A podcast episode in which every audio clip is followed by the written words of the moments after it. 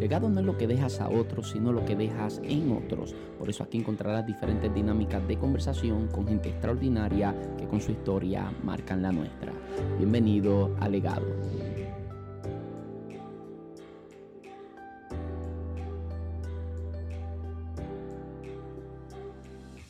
Saludos, muchas bendiciones. Mi nombre es José Luis Torres y esto es Legado. Bienvenidos a un nuevo episodio.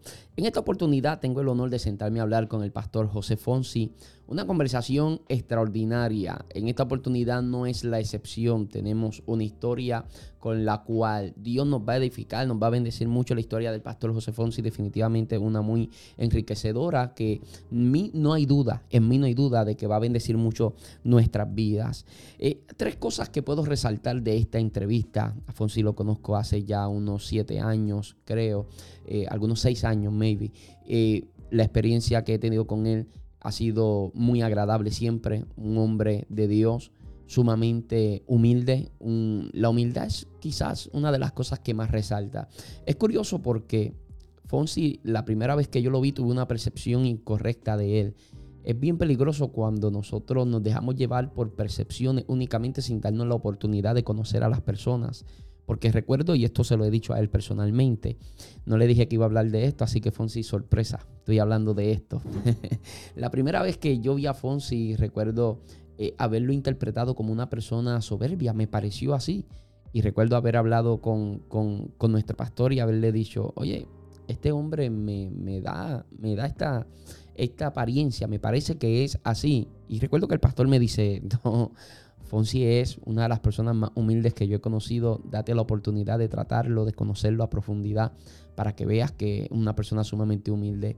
Definitivamente, el golpe de realidad que me pegó el conocer a Fonsi de cerca, definitivamente cambió mi percepción. Una de las personas más humildes que he conocido jamás.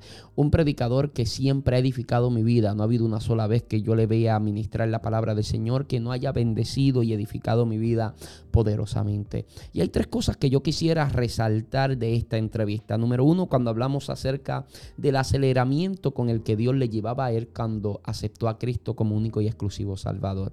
Lo segundo es el manejo de los dones. Cuando hay un punto de la conversación que ya usted verá en el que nosotros comenzamos a hablar eh, de la diferencia entre lo que es un don desarrollado y un don educado, el manejo de los dones. En general, esa parte del, del, podcast está muy interesante. Y número tres, el manejo de las frustraciones como ministro.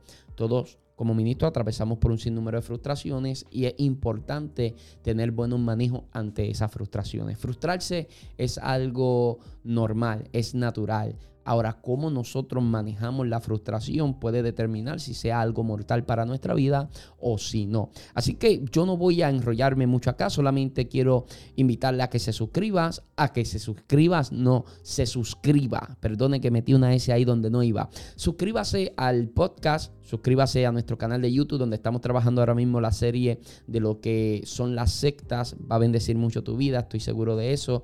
Así que simplemente nos deja un comentario por ahí abajo. Antes de pasar con la entrevista, quiero decirle que la iglesia que el pastor Fonsi está pastoreando se llama Iglesia Casa de Gracia. Están ubicados en el barrio Salto Arriba, exactamente en el pueblo de, de, Utuado estoy hablando. Barrio Salto Arriba, exactamente al lado del cementerio Nueva Jerusalén. Para ser más preciso aún, la carretera 123 kilómetros 54.7 más específico sería imposible. Así que ya tienen la ubicación en caso de que seas de Utuado, de pueblos limítrofe y no tienes una casa a la que pertenecer. Ahí hay una casa, Iglesia Casa de Gracia, con un pastor dispuesto y disponible a recibirte, abrazarte y ser de bendición a tu vida con lo que el Señor tenga para contigo. Así que no me enrollo más, les dejo con esta maravillosa entrevista con el pastor José Fonsi. Fonsi, bienvenido a Legado. Estamos honrados en esta mañana y en este día, ¿verdad?, de poder compartir, eh, no tan solo contigo, sino con toda tu audiencia. Una bendición tenerte. Hace mucho tiempo que nosotros venimos tratando de hacer este junte, de poder tenerte acá, poder conocer un poco más de tu historia y bendecir la vida de la audiencia delegado con, con la historia de vida que llevas y con tu historia en el Señor. Y ahora mismo te encuentras en un momento de vida muy distinto a cuando inicialmente yo quería hacerte la entrevista. Así es. Y es que hace unos meses comenzaste al, en, el pastorado. No es tu primera experiencia pastoral, ya habías tenido esta experiencia, pero quiero arrancar un poco hablando acerca de esta experiencia pastoral, porque esta obra se levanta en plena pandemia y quiero, quiero saber cómo fue la experiencia de levantar la obra en plena pandemia, cuáles fueron las mayores dificultades que enfrentaste y cuáles fueron las cosas positivas, si es que hubieron algunas, a causa de la pandemia. Pues mira, José Luis, eh, nosotros eh, ya hacían varios, varios años que ya el Señor iba como, como trabajando con nuestra vida y mudando nuestro corazón. Eh, realmente llegó un momento, hace dos años atrás, donde el Señor usó un pastor, le dio un sueño y este pastor me llama es mi amigo, yo lo conozco desde, este pequeño. Y él me llama y me dice estas palabras. Eh, Tú sabes que yo no soy profeta. y si te estoy llamando es porque la cosa es seria. Y yo dije, bueno. Recuerdo que era enero, hace dos años atrás, enero. Y me dice, tuve un sueño contigo y sé lo que significa. Él comienza a hablar del sueño eh, y termina diciéndome, y el Señor te dice que no puedes correrle tu llamado, que es tiempo de abrir obra. Yo empecé a asumir, o tratando de asimilarlo, eh, me acerco a mi esposa y le, dice, le digo, eh, mi amor, el Señor nos acaba de hablar, me dijo esto y esto y esto. Pero no era nada de lo que nosotros no supiéramos, sino es que estábamos como que ahí. Y pues rápidamente hablamos con nuestro pastor que es el pastor que tenemos en común, Melvin Joel, y le expresé, ¿verdad? Con las mejores palabras posibles, porque creo que cuando llega ese momento es muy difícil asimilar tantas cosas conscientes, ¿no? Y él pues me dijo, pues, vamos para adelante. Eh, recuerdo que obviamente el primer desafío es lugar, buscar un lugar. Pero ¿qué pasa? No estaba la pandemia en su apogeo en esta área del mundo, había comenzado ya en aquella área, ¿verdad? en el oriente, pero eh, sí estaba temblando la tierra. Que ahí fue cuando empezaron los temblores. Entonces yo dije, bueno, Señor, yo no puedo comenzar ahora porque obviamente pues, está la tierra temblando, está todo el mundo en la histeria. Entonces, pues dije, vamos a seguir orando y seguimos, ¿verdad? Buscando. ¿Qué pasa? Deja de temblar la tierra, pero entonces la pandemia se apodera del mundo y ahí es donde empieza, ¿verdad? Este, los lockdowns y todas estas cosas. En enero los temblores, en marzo el cierre completo. Correcto. Entonces, en ese tiempo, yo digo, bueno, señor, este, no puedo todavía. Estoy, quiero, vamos a hacerlo. ¿Qué sucede? En ese tiempo, eh, pues cuando ya por fin abren un poco, ¿verdad? Dan un poco más de libertad, eh, yo paso por este lugar. Y lo veo y entonces hablo con el, con el dueño actual. Eh, pero en ese momento pues no pudimos llegar a ningún acuerdo porque él quería, ¿verdad? Tenía otra visión del edificio y en cuanto a precio y otras cosas, no pudimos, no pudimos. Eh, sigo orando, me mantengo así, le digo, Señor, no puedo, estoy entonces aquí realmente eh, donde estábamos, estábamos buscando un lugar que fuera céntrico, que tuviera, ¿verdad? Y en eso, pues, eh, realmente nuestras posibilidades eran, muy, muy, escasas. Pues los dejamos en manos del Señor y pasan varios meses, yo creo que como en septiembre, que aunque estamos en medio de ¿verdad? Este, la situación de la pandemia, eh, pues ya hay un poco más de abertura, ya... 2020 estamos hablando. Correcto. Yo soy malo con la fecha, así que... No, no te preocupes. Entonces, eh, como que comienzo a, ¿verdad? Como a tener esa, esa urgencia de Dios. Y vuelvo a comunicarme con el, dueño del, edificio. Y ahí entonces me dice, pues mira, alquilé la mitad, cosa que, no pude convencerlo anteriormente. Eh, me queda el resto. Y llegamos, lo vimos, eh, mis ojos no se ponían de acuerdo con la visión que yo tenía en mi, en, mi, en mi mente, pero había algo en mi espíritu que me decía, aunque sea un lugar que necesite trabajo, esta es la mejor posibilidad. Y gracias a Dios comenzamos, le metimos mano a lo que es la, ¿verdad? Este, con la ayuda de, mis hermanos allá de la iglesia en Dios haremos proezas y de mucha gente que donó no tan solo su economía, sino su tiempo. Y gracias a Dios establecimos este lugar. No, el lugar está verdaderamente hermoso. En el caso mío, yo esta es la primera vez que estoy aquí. Yo estoy viendo el producto terminado ya. Eh, no vi la, la no, no, no, pude ver cómo estaba anteriormente. So, naturalmente, cuando yo llego, eh, quedo impactado por lo lindo que se ve el espacio. Y lo primero que me dice es, no, esto no era así. Esto no era así. Ahora, tú vienes ya de una experiencia pastoral también. Correcto. Y aparte de una experiencia pastoral, estuviste no sé cuántos años como asistente pastoral también. Estuvimos alrededor de cinco, porque estuvimos ocho allá en... En Proeza. estuviste cinco años también como asistente pastoral. Eh, la vez primera que estuviste como pastor fue bajo una organización. Correcto. Ahora estás independiente. La pregunta que quería hacerte es, ¿cuáles son las grandes diferencias entre aquella primera vez y en esta ocasión? Bueno, eh, pudieran haber muchísimas, pero yo creo que obviamente tiene que ver con el tiempo de Dios y también nuestra madurez como persona y como cristiano. Eh, no fue que no, pudimos, sino que esta organización pues, tiene unos parámetros para cualificar. Eh, que yo y tanto mi esposa y yo, mi familia, pues no logramos eh, cumplir. cumplir.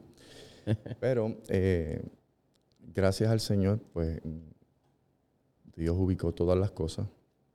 Y a pesar de que sí teníamos este, la intención, el llamado, este, ciertas capacidades, ciertas oportunidades, eh, pues no, no, se dio como, como nosotros esperamos, pero sí se dio como Dios quiso. Ahí es donde entonces, eh, larga historia corta, llegó a Proeza y ahí el Señor pues, nos ayuda a formalizarnos y a reafirmar ciertas cosas, a mantener otras y a darnos otras experiencias.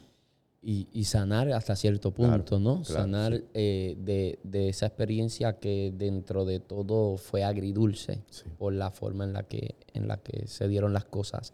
Pero ahora que están acá, te pregunto, en un aspecto familiar, ahora como, como pastores o familia pastoral, los niños, eh, ¿cómo crees que ellos perciben? No, porque la pregunta habría que hacérselo a ellos, pero ¿cómo crees que los niños han asimilado este cambio?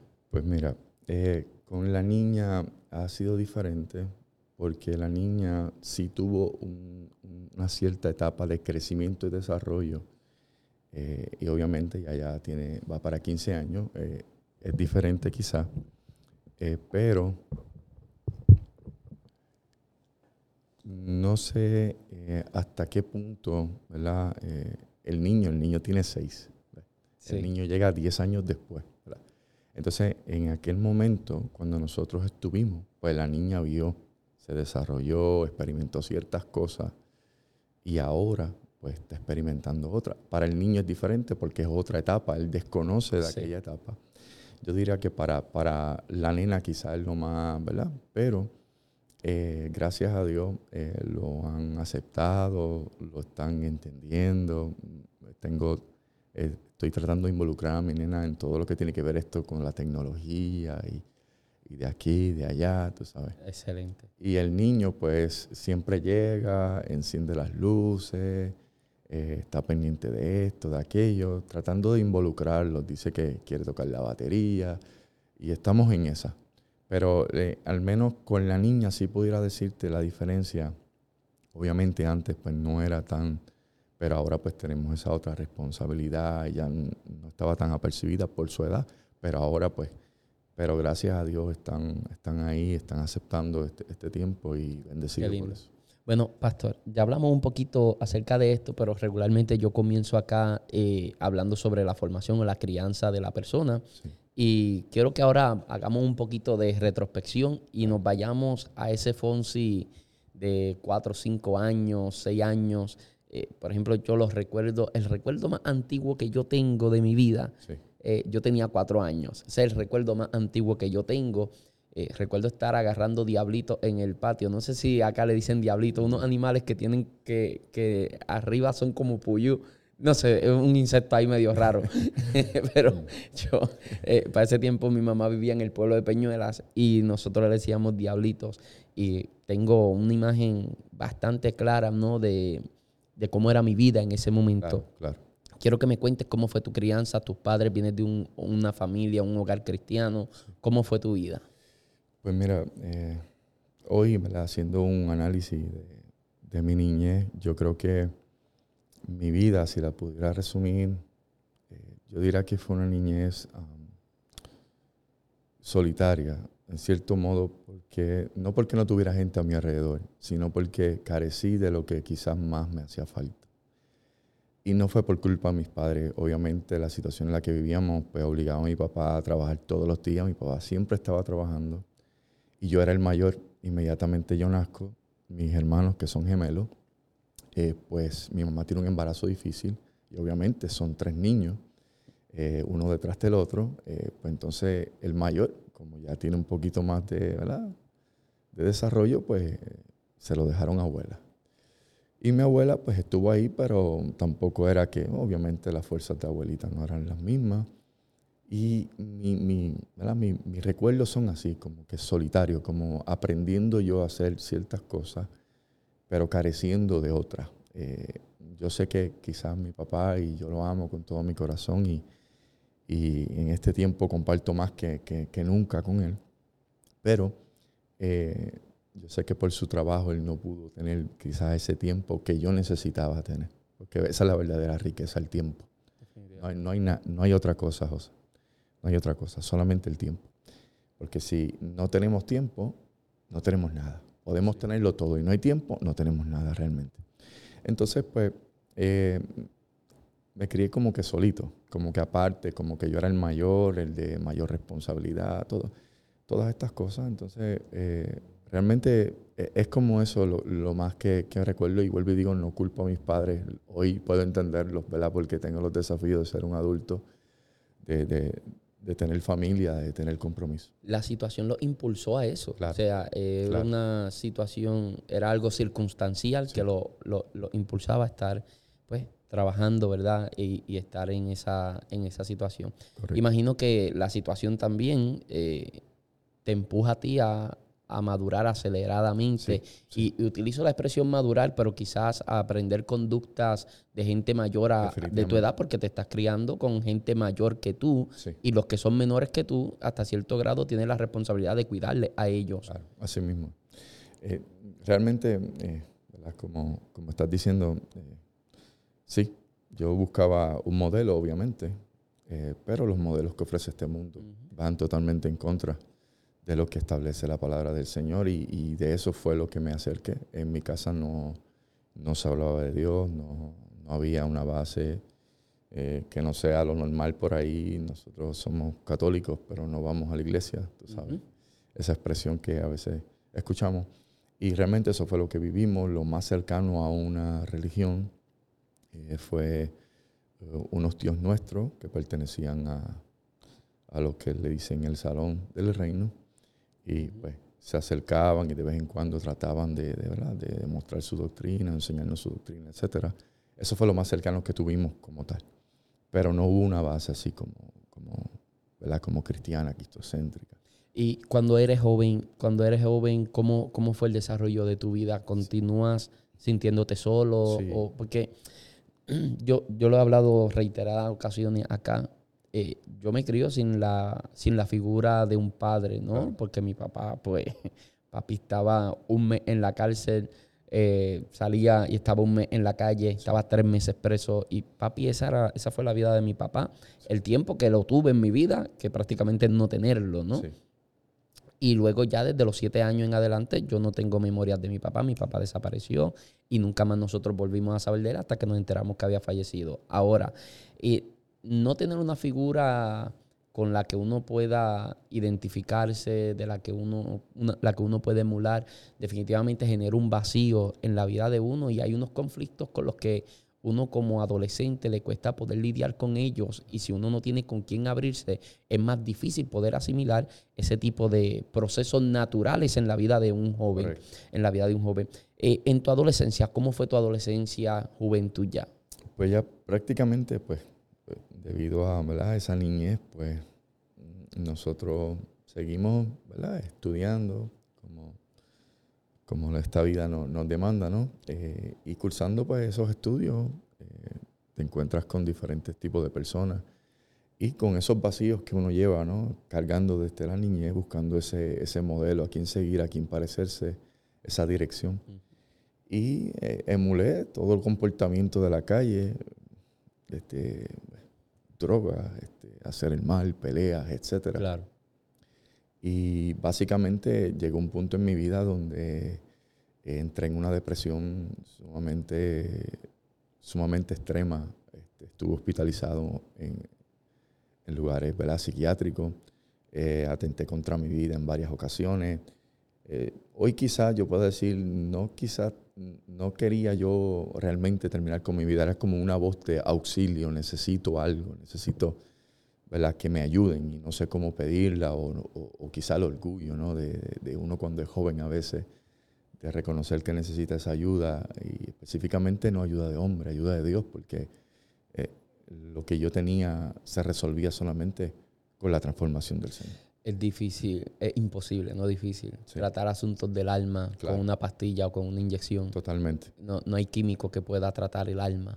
En, en, ese momento podía identificar cuál era la causa de tu depresión. Porque hay gente, yo me he encontrado con muchas personas depresivas que ellos mismos no saben por qué se sienten como se sienten. En ese momento podía, obviamente hoy estás en una posición de mayor madurez, con una mente iluminada por la palabra del Señor, pero en ese momento podía identificar por qué me siento como me siento o hubo una causa en específico, un evento que causó esto.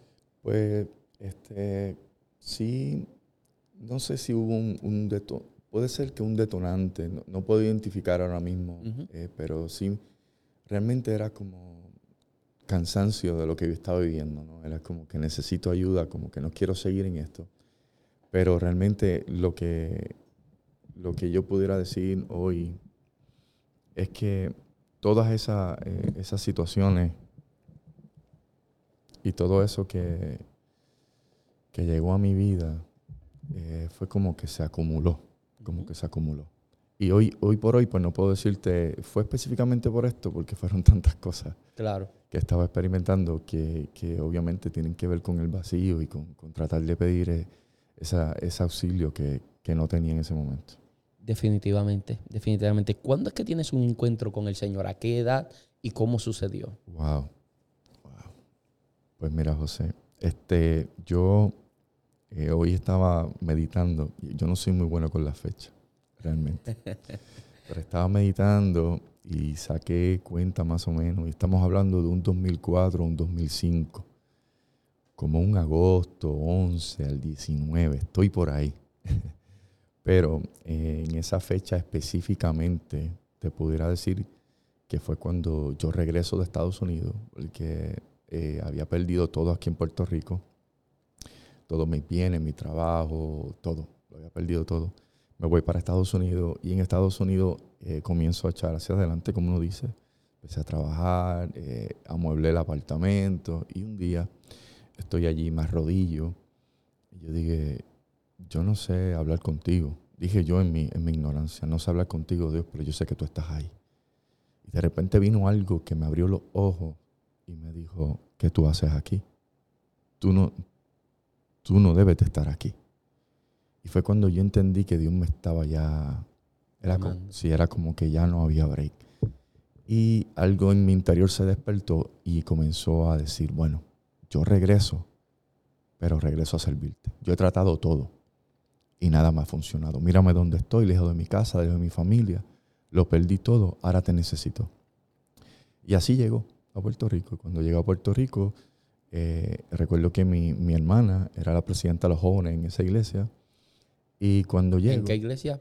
No, no tienes que decir el nombre de la iglesia, pero es una iglesia evangélica. Sí, una iglesia pentecostal. Pentecostal. Entonces eh, llegué y le dije, ¿cuándo hay servicio? Y me dice, el viernes hay una campaña. Viernes hay una campaña de jóvenes. Y yo le dije, pues yo voy. Y recuerdo que ese día ya yo estaba, mi corazón ya estaba decidido, sea, ya yo estaba decidido Llegué y cuando llegué estaba la iglesia llena, me tuve que sentar al frente, que cuando uno está recién claro. es como que difícil a veces. Pero llegué, me senté y recuerdo que era una predicadora y dice, ¿quién aquí no ha aceptado el Señor? Y para serte honesto, José, yo lo había aceptado en varias ocasiones, pero a veces uno dice las cosas sin... Sin compromiso. Claro. Entonces eh, yo levanté mi mano así, temblorosa, la levanté y me dijo, el mensaje es para ti. Y yo te soy honesto, yo no recuerdo que ella predicó, porque mi mente estaba hecha, mi, mi, mi, yo estaba decidido. Yo no recuerdo que ella predicó, solamente recuerdo eso. Y recuerdo que cuando hizo el llamado, yo pasé hacia adelante. Cuando paso hacia adelante, eh, ella empieza a orar por mí y empieza a decir qué batalla hay en ti. Y yo tenía un deseo, José, de, de poder levantar mis manos, pero había algo que las aguantaba. Yo quería levantarlas arriba. Y recuerdo que logré levantar una. Cuando yo levanté una, yo sentí que el mundo se cayó de mis espaldas. Literal. Y según levanté una, pude levantar la otra. Y a la misma vez que yo levanté esas manos, aquella mujer empezó a, a, orar y a hablar en lengua y a decirme todos los planes que Dios tenía conmigo. Y desde ese día, yo puedo decir, eso marcó un antes y un después. Transformó mi vida. Un, un 360, bueno, una cosa impresionante impresionante porque yo, yo me olvidé de todo, solamente buscar a Dios. Buscar a Dios. Claro, y es lindo lo que me cuentas porque ni siquiera fue el mensaje de esa noche. ya tú habías ido decidido a que eso iba a pasar ese día. Definitivamente. Me recuerda la historia de la suegra de mi hermano. La suegra de mi hermano estuvo nueve años orando por su esposo. Su esposo, policía de estos de Boinas Negras, eh, fumador y bebedor desde los 13 eh, años. Eh, bebedor no sé si está bien dicho, pero bebía y fumaba. bebía, bebía y fumaba desde los 13 años. Eh, toda una vida fumando, bebiendo, con comportamientos ilícitos. Y ella nueve años orando desde que se convirtió. Y un día él llega un sábado a la casa y le dice, él le dice a la esposa mujer, casi siempre se refiere a ella como mujer y a los, a los hijos le dice hijo, así literal. Y él le dice, mujer, eh, mañana a qué hora el culto? Y ella le dice, a tal hora, le dice, voy para allá contigo. Y todo el mundo en la familia se quedó sorprendido, un hombre duro, fuerte, eh, con un estilo de vida bien alejado a lo que son los principios eh, bíblicos. Y al otro día no solamente fue al culto, tan pronto el pastor hizo el llamado, él pasó al altar, aceptó a Cristo y hasta el día de hoy le está sirviendo al Señor. Eh, es lindo cuando el Señor trabaja así personalmente, ¿no? Cuando va trabajando, siempre trabaja personalmente, ¿no? Pero cuando digo que no hubo un ministro, no hubo otra persona de por medio, sino que fue directamente cual apóstol Pablo camino a Damasco, ¿no? Y, el, y el mismo Señor se le revela, es algo, es algo lindo. Ahora, una vez aceptaste al Señor, nunca más te apartaste. Gracias hasta el, hasta el día de hoy, en altas y en bajas, su misericordia me ha cubrido y aquí, aquí hemos, hemos estado. Definitivamente. ¿Cuándo empieza el hambre o la pasión por el ministerio o por predicar la palabra del Señor? ¿Fue algo acelerado o fue algo que tomó tiempo? Eso fue algo sobrenatural para mi vida. Fue algo inmediato. Tanto así que yo recuerdo que aún Dios todavía no había quitado ciertas cosas de mi exterior, ¿verdad? Este, claro. Yo, utilizaba ciertas cosas, eh, eh, Entiéndase, pantallas en mi oreja y ciertas cosas. Claro. Y, y ya yo iba a adorar al Señor. Yo llegaba y gloria a Dios santo. Y yo no me sentaba, varón. No me sentaba. La gente me miraba así y decía, ¿y ese tipo? y yo al frente. Y, del, el asiento que conseguí aquel día, se hizo mi asiento en aquella iglesia, al frente. Y el pastor allá ministrando. Y yo, gloria a Dios, santo, Señor, gracias, Dios, Dios te bendigo. Una cosa impresionante, como Dios comenzó a tratar conmigo, al punto de que, vuelvo y te digo, yo vestía diferente, pero a pesar de eso, yo adoraba a Dios. La gente se quedaba así como que, pero ¿cómo, cómo es esto? Entonces un día el Espíritu Santo, yo me levanto, me miro al espejo y me digo, no, esto yo tengo que quitármelo. Yo dije, y, algo que el Señor, ¿verdad? Siguió, pero eh, se despertó un hambre, un deseo por conocer lo sobrenatural de Dios. Y recuerdo que empecé a orar y decía, Señor, yo, yo quiero verte, yo sé que tú eres real, sé que lo has hecho en mi vida. Y empecé a buscarle, a buscarle. Entonces veía que los hermanos y las hermanitas danzaban y hablaban en lengua y eso me cautivó. Yo dije, yo quiero de eso. Yo no sabía bien por qué era, pero yo sabía que lo necesitaba. Y empecé a ayunar y a orar por eso, José. Orar y ayunar por eso. Y, recuerdo que, llegó, llegó un momento donde me frustré, porque esto es como, ¿verdad? Cuando a veces tú quieres una persona y, y, no puedes estar con esa persona. Claro. Pero después tú te la encuentras con otra persona y a ti como que te duele el corazón. Sí. Pues así mismo era para mí el bautismo del Espíritu Santo. Yo llegaba eh, a, los servicios y veía al Espíritu Santo con aquel y conmigo no, y yo me frustraba. Y lo veía con aquella y decía, Señor, aquel tú se lo diste, aquella, y a mí no me has llenado todavía. Y en esa experiencia, yo siempre que tengo la oportunidad la cuento porque yo no sé si Dios se lo ha dicho a otras personas, pero yo entiendo que sí, así como me lo dijo a mí. Me arrodillo y le dije, Señor, ya yo me cansé de pedirte que tú... Y el Señor entonces empezó a administrar a mi corazón y me decía, si tú quieres que yo te llene de lo, de lo mío, tienes que vaciarte de lo tuyo. Lo que me estaba diciendo es, hazme espacio para que yo te pueda llenar. Y llegó el día, donde Dios me bautizó, empecé a hablar, a tener esa evidencia de, las lenguas, empezaron las visiones, empezó Dios a mostrarme el poder este, a través de liberaciones, etc.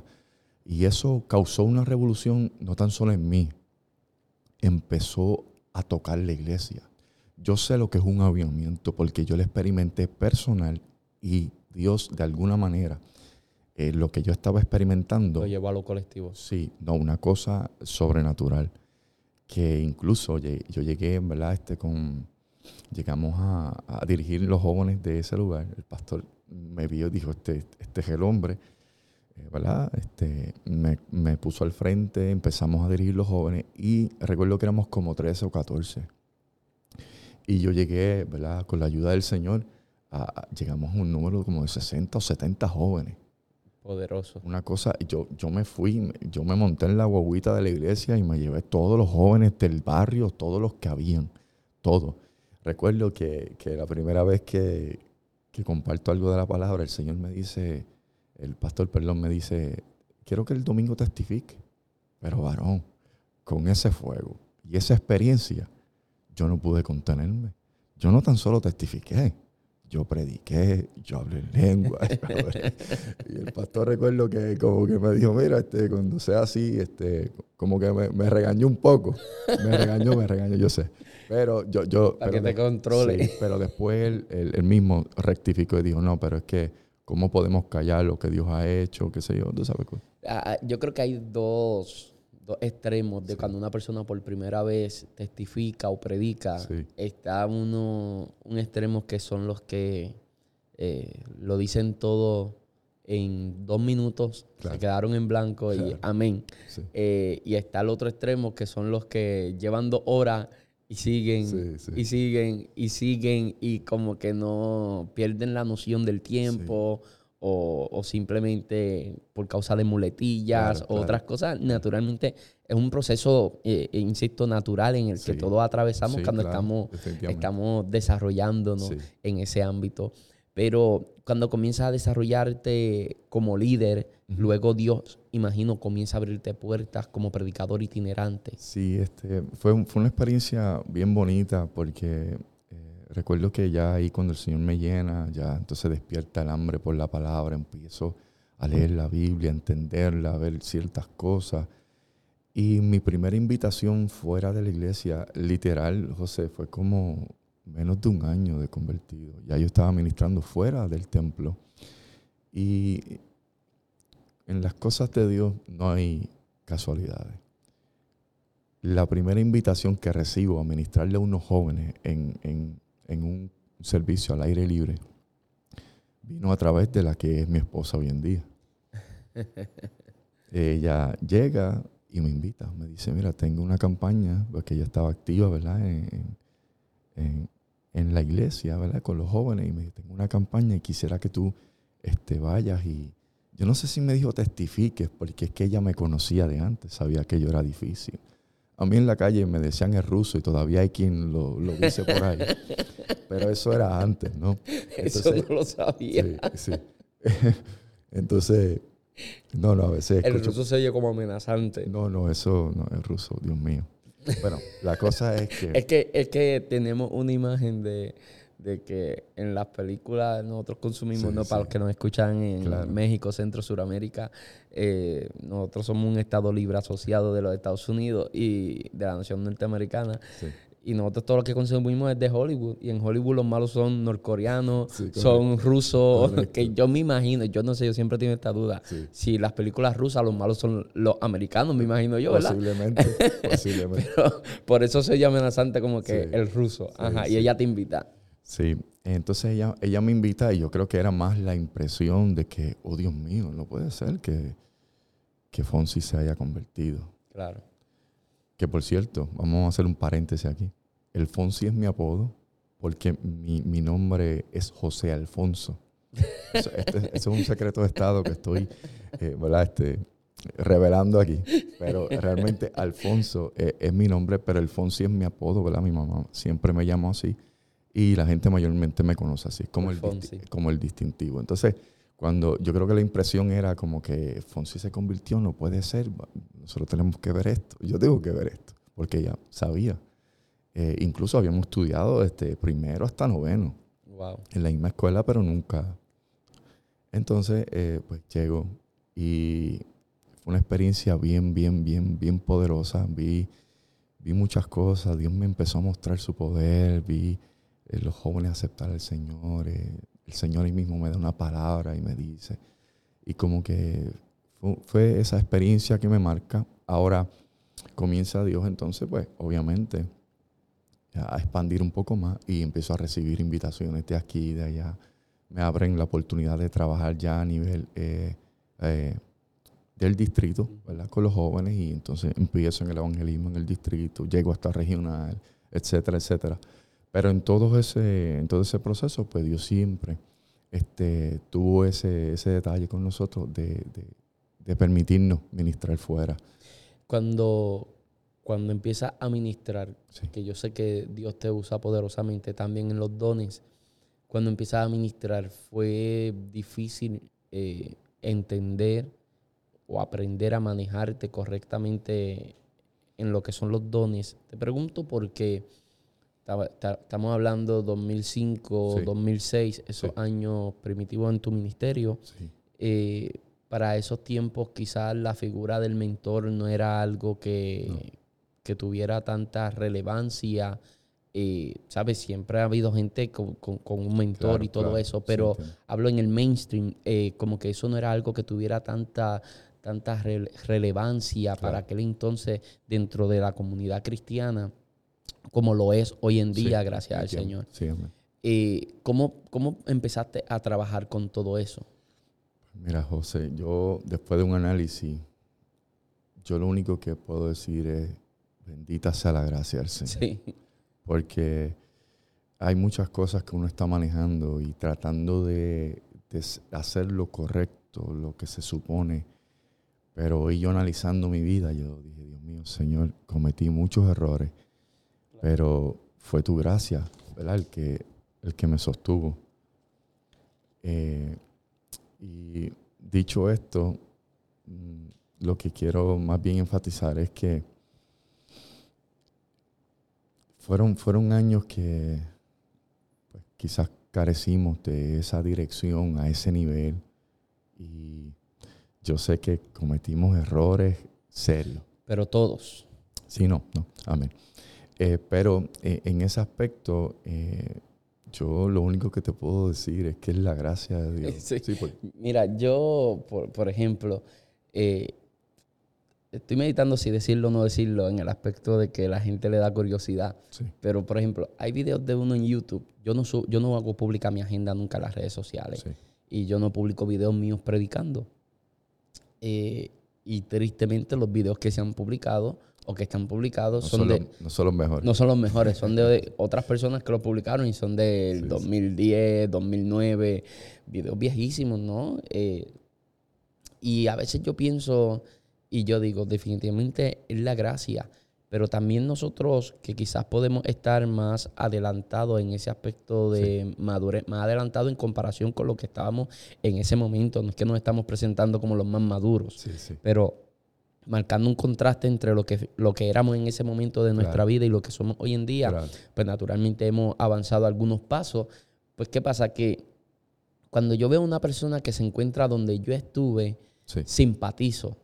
Y a mí me incomoda cuando veo a alguien maduro, ver a, un, alguien que está comenzando. Totalmente. Y, lo, lo, acribilla diciendo, no, pero qué, qué, qué, tonto, eso no es así. que eh, este tiene que aprender y, y lo que hace es eh, acribillarlo. a mí me parece algo bien injusto porque nosotros estuvimos ahí. Claro. Y nosotros aprendimos a pulmón. Esa persona no tiene por qué aprender a pulmón. Nosotros podemos quizá eh, ofrecerle el consejo, eh, iluminarle en ese punto ciego de su vida en, ese momento.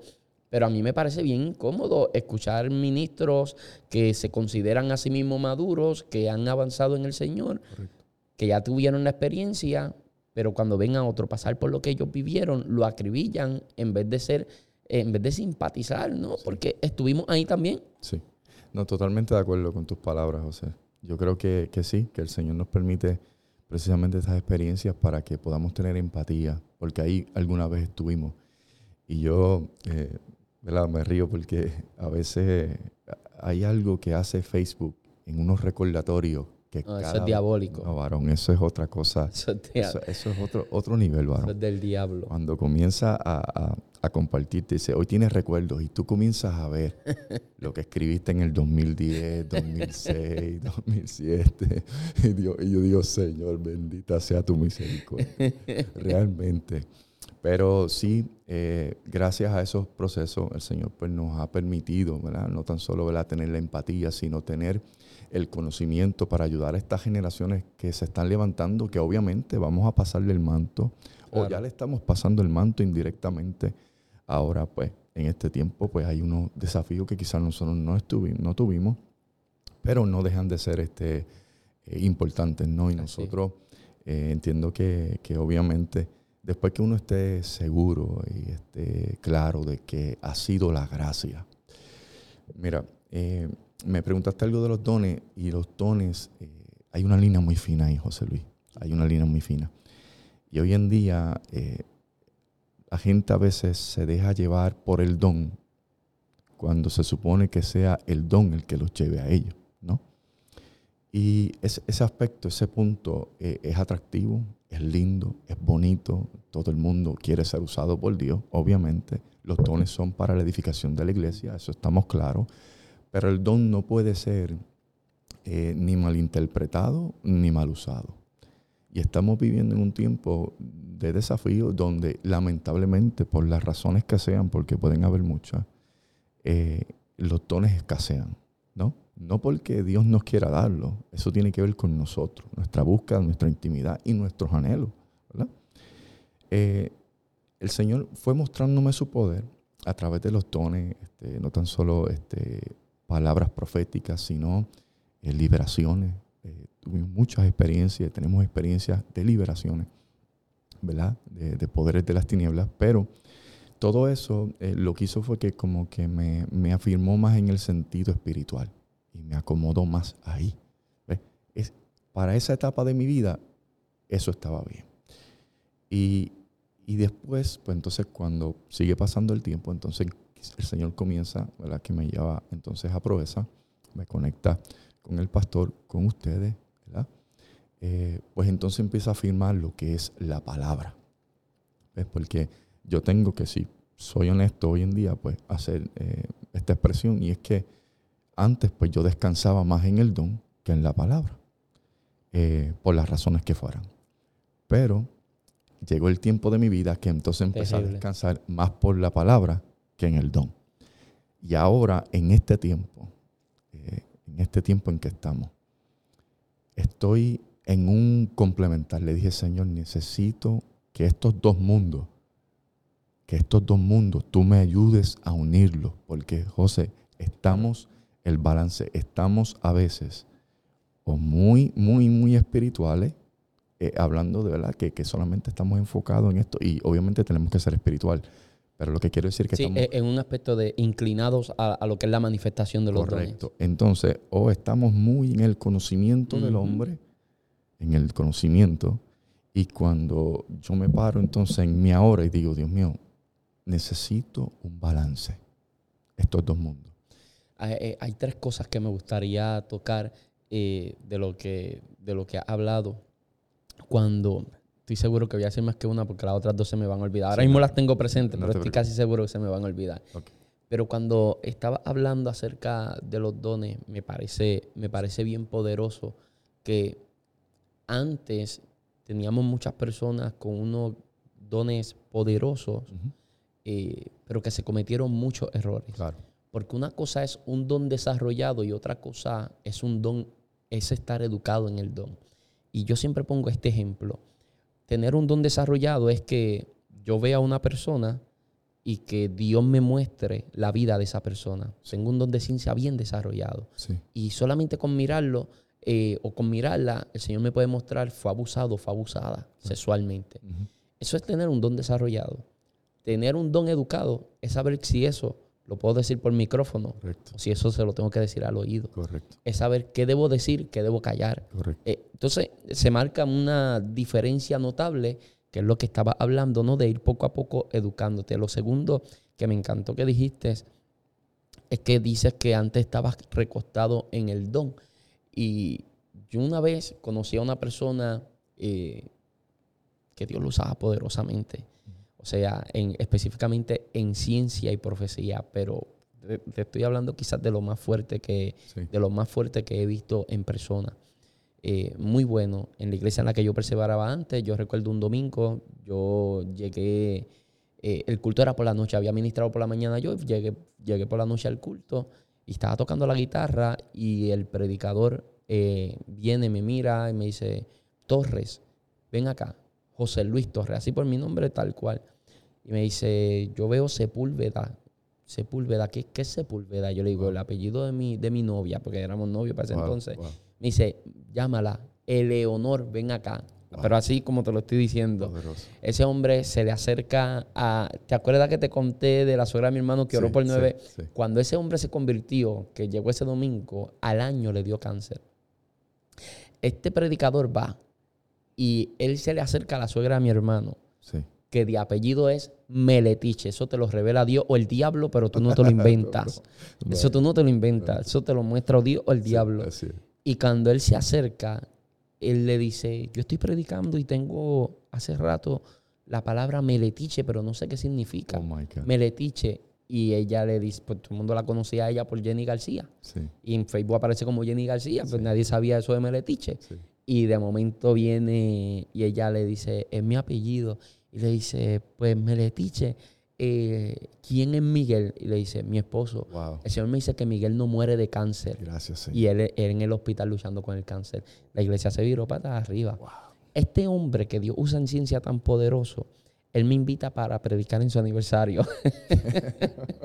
y yo le digo a él, yo le digo a él, yo no quiero ser el predicador de tu aniversario. Porque a ti Dios te usa de una forma distinta como Dios me usa a mí. Y al ser tu aniversario, yo pienso que la gente va a ir allí esperando una manifestación parecida a lo, que, a, lo que, es tu ministerio y a la forma en la que Dios te usa. Y él me dice, estábamos comiendo en un bonanza en Ponce.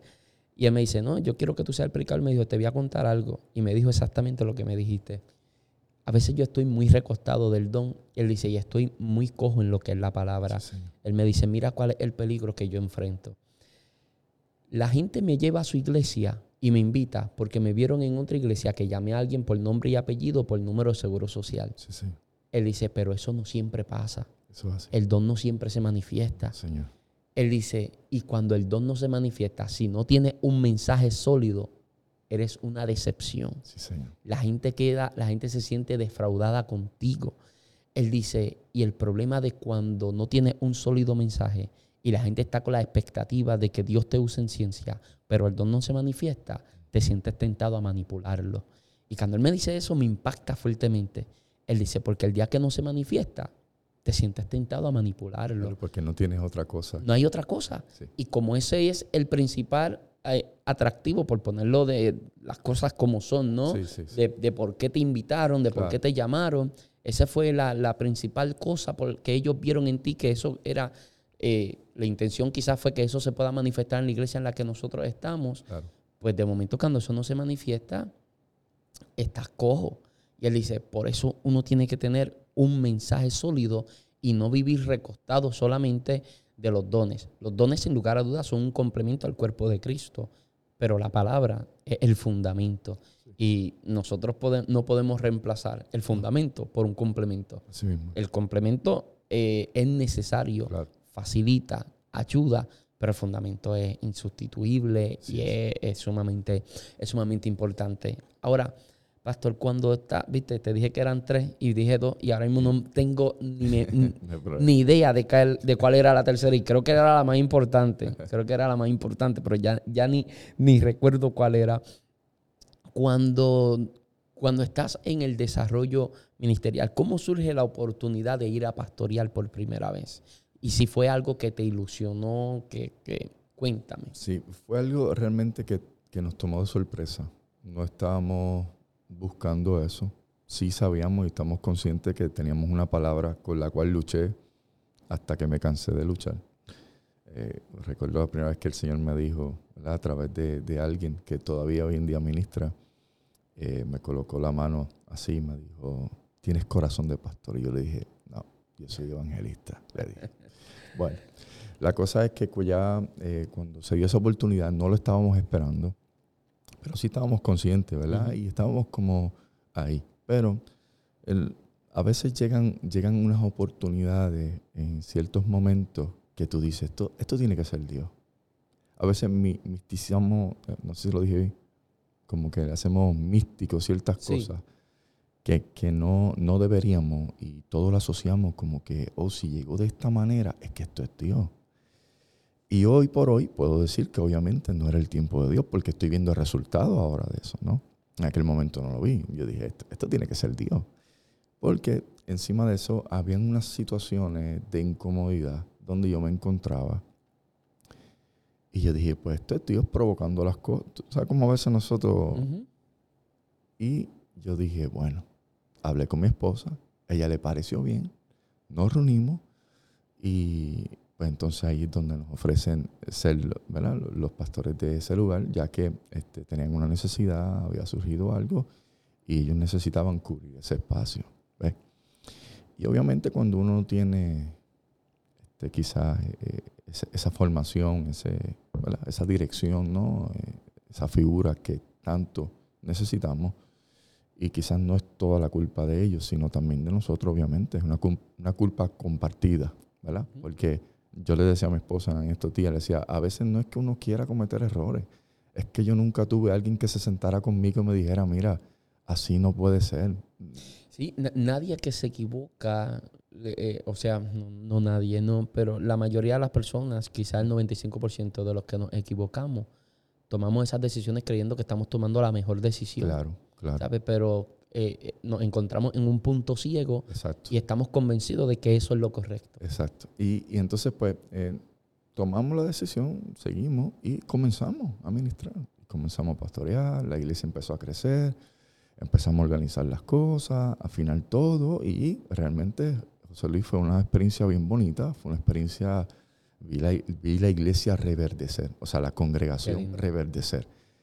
Hermanos que hasta el día de hoy, este, después de 12 años quizás, más o menos, están ahí este, 10 años, 10 años más o menos. Este, todavía me dicen pastor, ¿me entiendes? Wow. Como que se quedaron enlazados personas de todas las edades, no tan solo, ¿verdad? Este, jóvenes, sino era de todas las edades y, y uno escuchar este, personas de, qué sé yo, 30 años en el Evangelio, con 70 años de edad, decirte pastor, eh, eres, eh, eres, eh, ¿verdad? el, mejor pastor que he tenido en tan corto tiempo. Yo Qué sé que quizás no, no tengan todo, no estén siendo justos con los anteriores, ¿no? Pero el que solamente tenga ese detalle, tú dices, realmente, pues Dios, y Dios está ahí.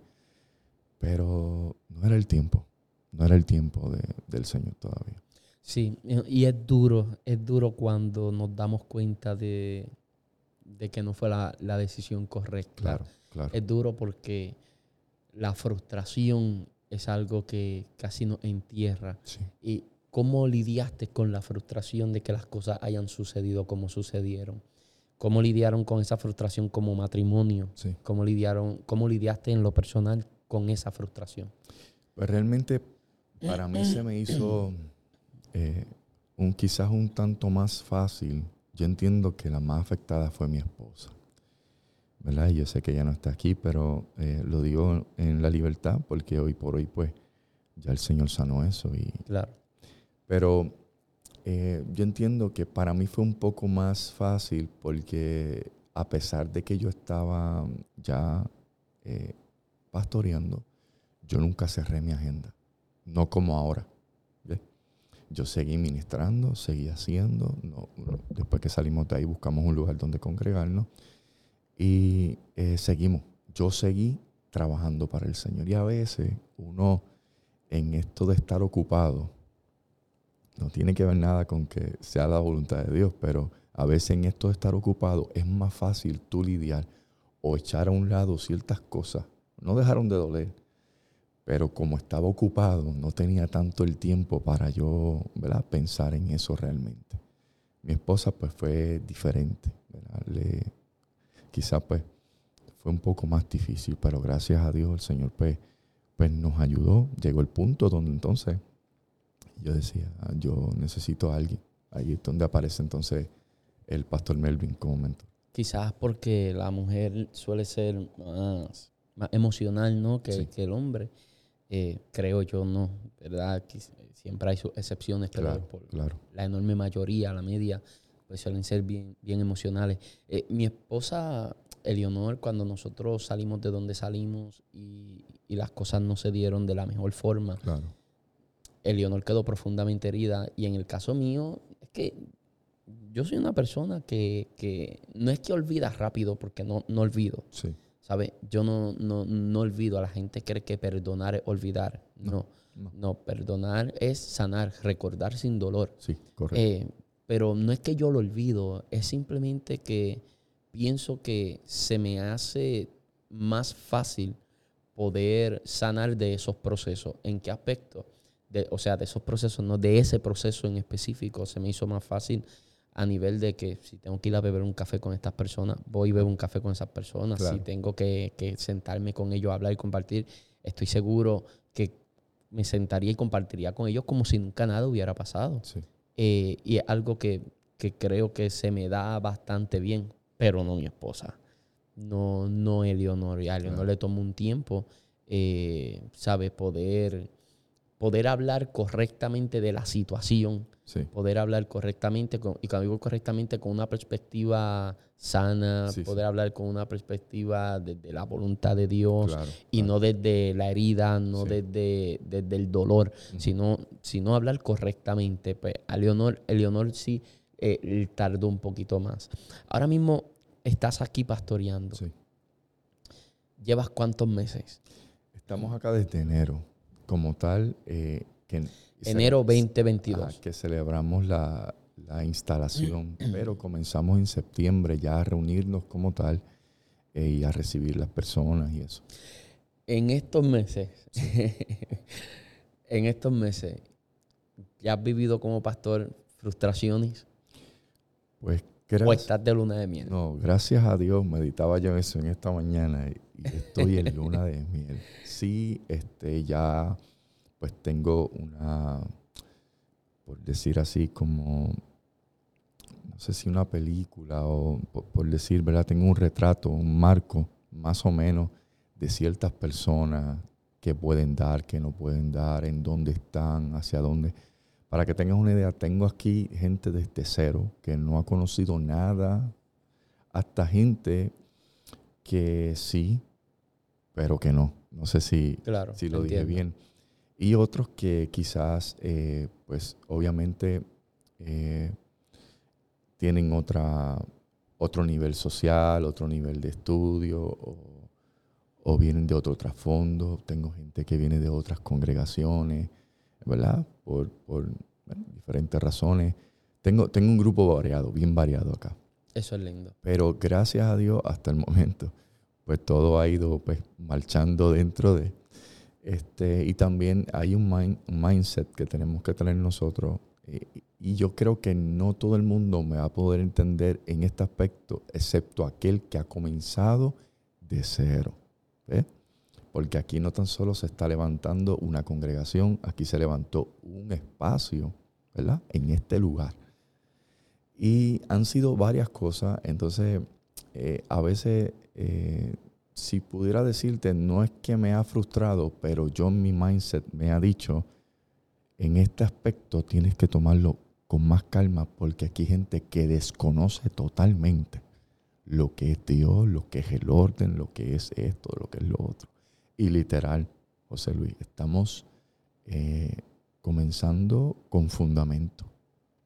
Es discipulado. Sí, no, no, no, hay, no hay de otra. Entonces, en estos días visitaba yo una familia que me decía especialmente, me dijo, nosotros venimos de, de este lugar, pero nunca escuchamos de fundamento, nunca escuchamos de, de, la oración, nunca escuchamos de la búsqueda, nunca escuchamos hablar del Espíritu Santo, nunca. Entonces yo me quedé así como que, y yo entiendo, ¿verdad? Que, que el desafío es tratar de llevarlos todos en los diferentes niveles hacia un encuentro con Dios. Pero creo que es bueno repasar, José Luis. A veces, a veces estamos tan enfocados en la última revelación, por así decirlo, la última iluminación, y se nos olvidan los principios. A veces, repasarlos, porque es que es, que, es, que es necesario. Y en eso, en eso estamos. Pero yo creo que el mindset, ¿verdad? que a veces que si se asoma un poco la frustración, pues ese, ese me ayuda. Sí, uno no puede. Una vez yo hablé con un pastor que me contó sobre la frustración de un compañero pastor que quizá era la frustración de él, pero, pero siempre la gente tiene un amigo que le pasan cosas. Eh, pero él me dice que tenía un amigo o que tiene un amigo que, que estaba frustrado porque la iglesia no entendía los conceptos, no avanzaba al nivel en, en el que él estaba como ministro. Él venía de ser un predicador itinerante al pastorado y él quería que de la noche a la mañana la iglesia estuviera donde él está. y a, los códigos, a la altura a los, códigos, y a esas cosas. y es bien maduro lo que estás diciendo en un aspecto de liderazgo. Eh, yo no puedo pretender que la gente empiece donde yo estoy. Yo no. sería, sería una locura pretender que la gente comience donde yo estoy. No, ellos no comienzan donde yo estoy, no en este aspecto espiritual. O sea, en, un aspecto, por ejemplo, si, si mañana usted eh, suelta la iglesia y me, instala a mí de pastor en este lugar, obviamente estoy comenzando donde, donde tú terminaste, pero otro aspecto, otro aspecto, pero cuando hablamos de la vida espiritual, yo no puedo pretender que una persona empiece donde yo estoy. Que, literal, ¿cuánto tiempo nos ha tomado a nosotros y a Dios con su gracia, su paciencia, su misericordia, ¿verdad? Ver algo, ¿verdad? De lo que estamos viendo ahora y, totalmente, eh, Por eso hablé de los desafíos de comenzar, quizás no todo el mundo puede verlo, pero aquel que sí lo ha hecho, por ejemplo, eh, la adoración. La adoración es, si no es de lo más importante, este, la adoración. Entonces, eh, acá todavía, pues necesitamos, ¿verdad? Este, personas que no tan solo que adoren, sino que toquen los instrumentos, etcétera. Y estamos en ese desarrollo. Comenzó mi esposa solita, ¿verdad? Este, entonando sin música y sin nada. Ya hay una persona que le está ayudando, ya por lo menos hay alguien que toca la batería y ahí sucesivamente. Pero este, yo, yo puedo, ¿verdad? Quizás eh, eh, asociar eso de la frustración hasta cierto punto, eh, eh, al menos hablando de ese aspecto, ¿no? Como que porque uno quiere que avance, pero a la misma vez tengo el mindset, ¿verdad? Que, que dije, no, que esto necesita, porque el altar necesita compromiso, José Luis. El altar no es, no es, o sea, aquí no hay, aquí no hay espacio para un culto ni a la personalidad, ni a los talentos, ni al que Dios me usa, no, no, no, no. recuerdo que aquí llegaron una persona y venían para acá para ver, no, sabemos que están abriendo una obra, queremos... Y lo primero que me dijeron, no, nosotros tocamos, somos músicos. Ya cuando una persona de antemano, esa es su carta de presentación, tú sabes por dónde es que viene y a qué es que viene. Y yo le dije, bueno, qué bueno, sí, pero le dije, no, pero aquí estamos comenzando, que estamos comenzando, estamos dando formación, etcétera, etcétera, etcétera. Y cuando tú hablas esas palabras, realmente el que viene con las intenciones de crecer, pues se queda. Pero el que no, se va. ¿Me entiendes? dice, este no es mi lugar porque yo vengo aquí a otra cosa. Eh, eh, y, muchos, muchos, por llenar un vacío, ponen a cualquiera. Sí. Y hace poco un amigo mío, eh, el pastor Lucas Lucas Burgos, me, me, marcó profundamente en una conversación que estábamos teniendo. Yo fui a predicar en lo que era su instalación como tal porque ya él llevaba un año abriendo obra, pero la instalación de él como tal, yo prediqué hace unos meses atrás, allá en el estado de la Florida. Y en una él me estaba llevando así al hotel y tuvimos una conversación sobre esto que me marcó. Yo le dije, wow, pastor, usted lo que me acaba de soltar aquí es una joya. esto es, está tremendo. Él me dijo, José Luis, vinieron personas a decirme que sabían que yo estaba comenzando y me decían, pastor, vine a ayudarte y él me dijo, mm. yo les decía a ellos, no, viniste aquí a ser ayudado. Vamos. Viniste aquí a ser ayudado. Porque si vienes aquí solamente con la mentalidad de que yo vine aquí a ayudar y de que yo estoy aquí para dar y no para que me den, no para que me exijan, no para que me demanden. No, eh, va a haber un momento donde eso va a haber un roce, va a haber un choque. Si desde el principio tú llegas aquí con la mentalidad de que, entonces, es difícil. Yo vine aquí a ayudar, tú me necesitas a mí. Así fue como él me lo expresó. Yo, ellos me dijeron, yo vengo aquí a ayudar. Y él dice, la forma en la que yo lo percibía era como que ellos me querían hacer entender, tú me necesitas a mí. Y ustedes nos necesitan a nosotros. Y él dice, yo les tuve que hacer entender, no, ustedes también necesitan. Porque si vienes aquí, no es que vienen, y eran precisamente músicos, no vienes aquí solamente a tocar. No, no. No, tú vienes aquí a recibir. Tú vienes aquí a formarte, tú vienes aquí. So, hay que tener mucho cuidado con los que dicen, yo vengo a ayudar, porque habrá quien lo dice genuinamente, ¿no?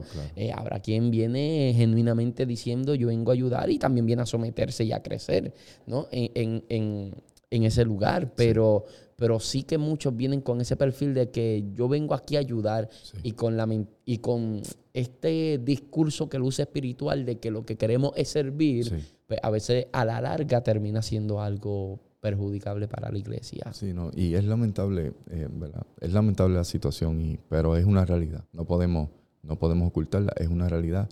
Eh, ahora, este, es interesante, ¿verdad? Porque el problema de esto, José, es que quizás, quizás eh, se malinterprete entonces cuando el pastor le diga, no, es que quien necesita aquí son ustedes. Sí. ¿Me entiendes? ¿Por qué no? Que el pastor es un pedante, se cree. No, porque es así. Sí, eh, literal. Realmente, en, en, esto, en estos días, este, en la asignación está de invitar a la gente, ¿no? Para que se acerque al Señor. Alguien me respondió de una manera como que, como, como si él me estuviera haciendo un favor a mí. Y, y yo, yo dije, no, pero ven acá. Tú no me estás haciendo un favor a mí. o sea, yo te estoy invitando para que tú te acerques al Señor. No, tú no me estás haciendo un favor a mí. Tú te estás haciendo un favor tú mismo. Pero obviamente cuando llegues a casa de gracia, el pastor allí soy yo. ¿Me entiendes? Y para la, gracia, para, para la gloria del Señor y, en su misericordia. Porque Dios lo hizo, no sé, mil mejores que yo, pero allí que estoy soy yo. No, no, no, eres la mejor opción, pero fuiste la opción de Dios para este tiempo y para este lugar. Amén, así. Te tengo que hacer tres preguntas eh, y, y, te voy a dar break para que las pienses. Quiero que me recomiendes un libro, una canción y una película.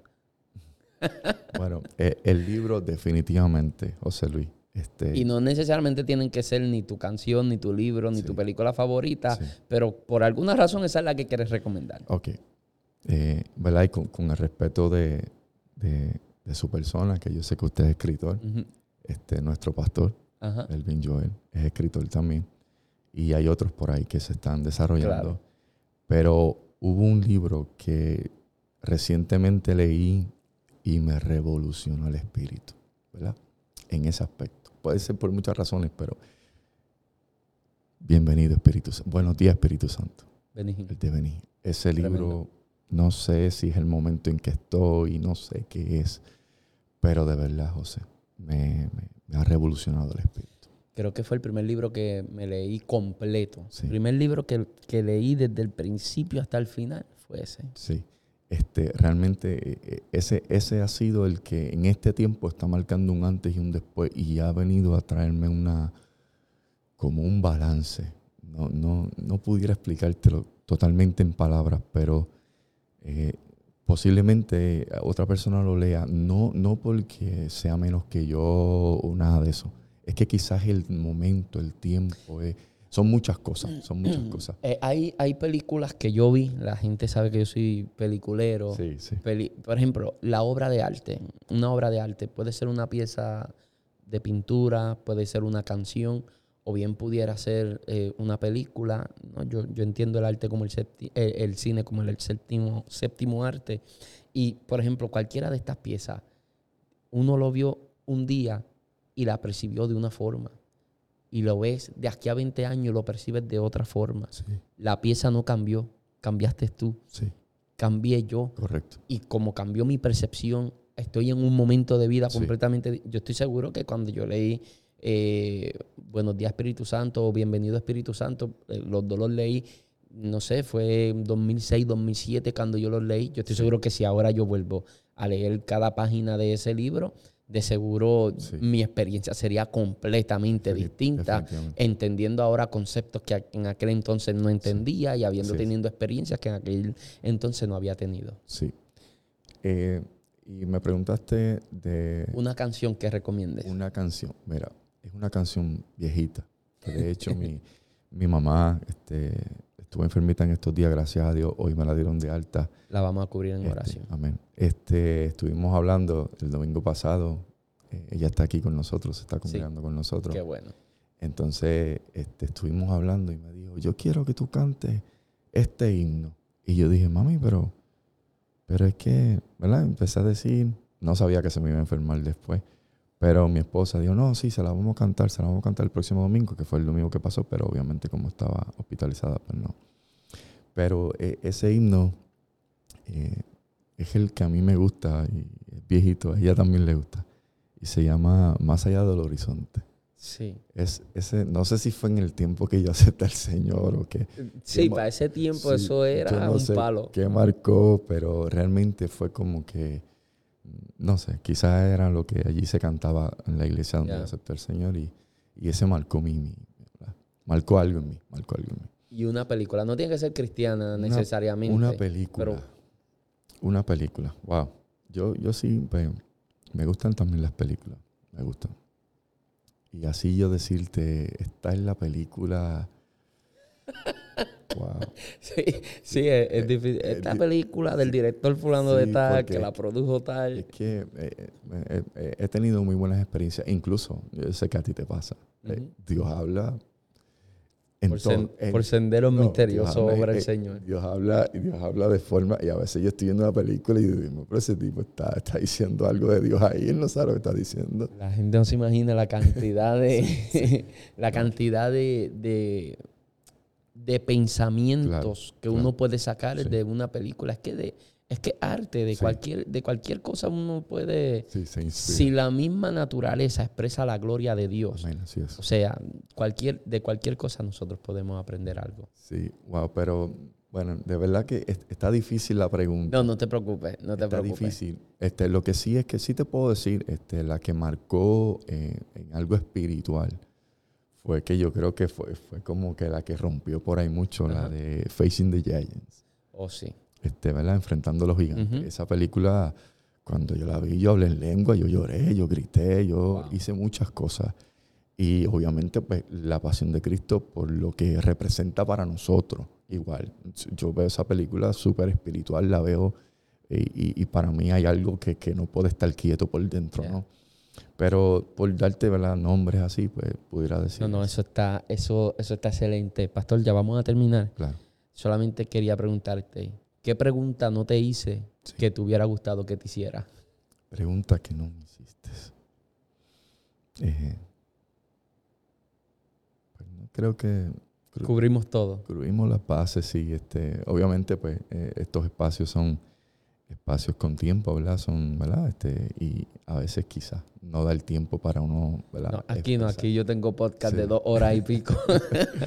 sí, pero, pero sí, yo creo que, cubrimos todas las bases, José, y, nada, agradecido, bendecido este, por este privilegio, No, para mí una honra. Cuéntanos dónde está ubicada la iglesia Casa de Gracia, eh, cómo la gente puede llegar hasta acá, cómo pueden conseguirte en las redes sociales, danos toda esa información. Sí, bueno, pues estamos así mismo como Iglesia Casa de Gracia, eh, tenemos una, una página en Facebook, ahí directamente están los links, ¿verdad? De nuestro canal en YouTube. Perfecto. Y también está eh, lo que es la dirección, ¿verdad? La ubicación. Estamos ubicados en el barrio Salto Arriba, en el pueblo de Utuado. Estamos eh, al lado del cementerio Nueva Jerusalén. Eh, si no me equivoco, carretera 123, kilómetros 54.7, por ahí. Eh, también tenemos el número de contacto 787-219-6400 y en nuestra página en Facebook estamos como José Rivera Fonsi.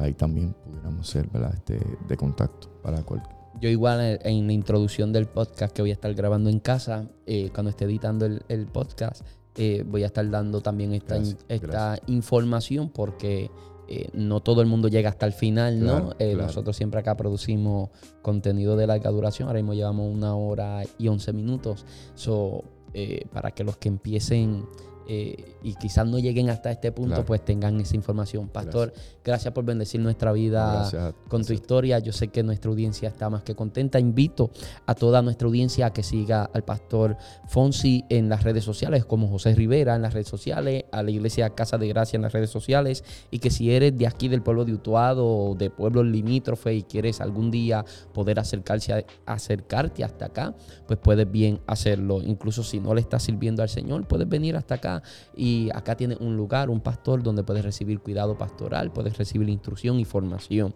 Bueno, eh, le invito a que comparte este episodio si fue de bendición a su vida. Recuerde que puede hacerlo incluso hasta por mensaje de texto para que sea de bendición a la vida de alguien más. Compártalo en las redes sociales para que así podamos alcanzar a un mayor número de personas. Ahora sí, será hasta una próxima oportunidad. Dios les bendiga.